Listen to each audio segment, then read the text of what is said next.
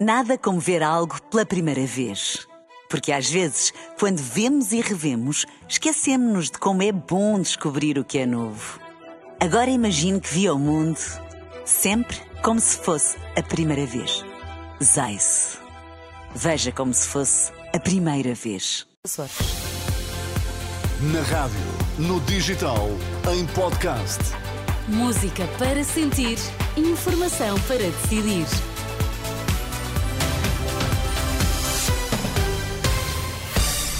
Sempre bem informados na Renascença. Vítor, quais são agora os temas em destaque? Pedro Nuno Santos diz-se preocupado com longas detenções para interrogatório na Justiça. Protesto de agricultores, cerca de 150 tratores em marcha lenta entre Óbidos e Caldas da Rainha. As notícias às duas, informação para decidir na Renascença com Vítor Mesquita. Um avião da companhia EasyJet aterrou de emergência esta manhã em Bilbao, depois de ter partido de Lisboa com destino a Paris, com 151 passageiros a bordo. O excesso de fumo na cabine terá obrigado a aterragem de emergência no País Basco. A informação é avançada pelo jornal El Diário Basco. Segundo a mesma publicação, não há vítimas a registrar. Na última hora, a circulação de comboios na linha de Cascais estava suspensa entre as estações Cais do Sodré e Alcântara, em causa um problema técnico numa catenária. Informação confirmada por fonte da Infraestruturas de Portugal à Renascença.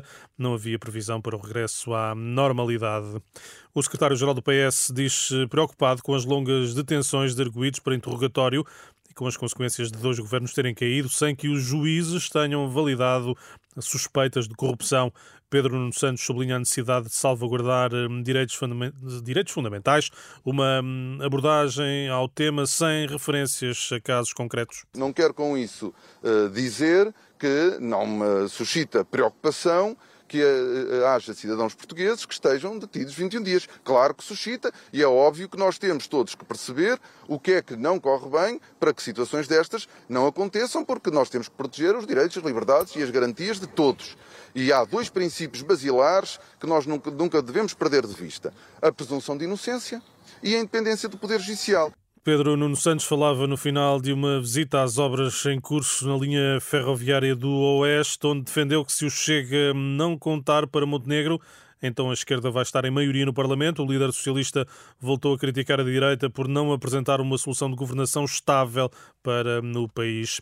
Cerca de centena e meia de tratores saíram ao princípio da tarde de Óbidos, numa marcha lenta de protesto de agricultores que partiu do Bombarral, irá continuar durante a tarde nas eh, Caldas, eh, ou até às Caldas da Rainha.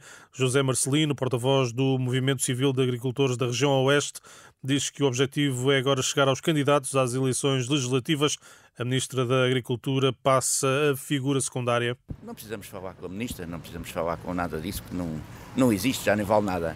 Queremos falar unicamente com todos os candidatos que estão no, para as eleições uh, e dizer-lhes que nós existimos, queremos o assunto da agricultura na campanha eleitoral. José Marcelino, porta-voz do Movimento Civil de Agricultores da região Oeste, em declarações ao repórter João Cunha. Um dos suspeitos da morte de um adepto junto ao Estádio do Dragão durante os festejos do título do Futebol Clube do Porto em 2022 pediu hoje desculpa à família da vítima no início do julgamento.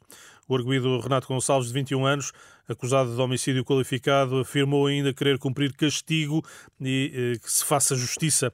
O julgamento que começou hoje no Tribunal São João Novo, no Porto, decorre sob fortes medidas de segurança e prossegue durante a tarde. Vítor, encontro marcado para as três? Combinado. Então, até já. Até já.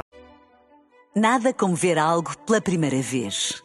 Porque às vezes, quando vemos e revemos, esquecemos-nos de como é bom descobrir o que é novo. Agora imagine que viu o mundo sempre como se fosse a primeira vez. Zais. Veja como se fosse a primeira vez.